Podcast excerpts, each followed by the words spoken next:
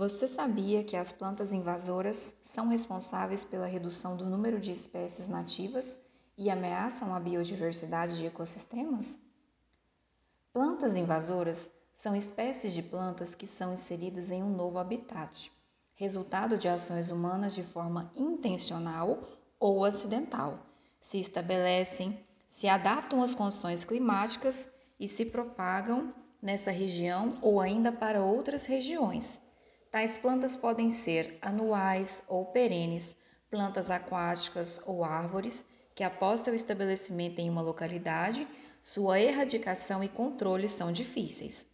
Como prejuízos da inserção de uma planta invasora, temos modificações na composição do solo, podendo alterar a ciclagem de nutrientes, redução da diversidade de espécies nativas, diminuição da produção agrícola, elevados custos econômicos para manutenção da produção agrícola, alteração na composição de comunidades vegetais e prejuízos à saúde animal e humana.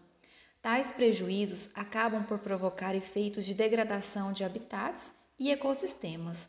Mas como elas promovem tais efeitos? Quando introduzida em um novo habitat, a planta exótica ela vai competir pelos recursos existentes no meio, como nutrientes, luz, gás carbônico, entre outros, que podem modificar a composição orgânica do solo e seu estoque de nutrientes. Como tais recursos apresentam disponibilidade limitada, a competição pode levar a prejuízo no crescimento e desenvolvimento de plantas nativas e até culturas, gerando alterações drásticas na, na distribuição local de várias espécies de plantas e até microorganismos.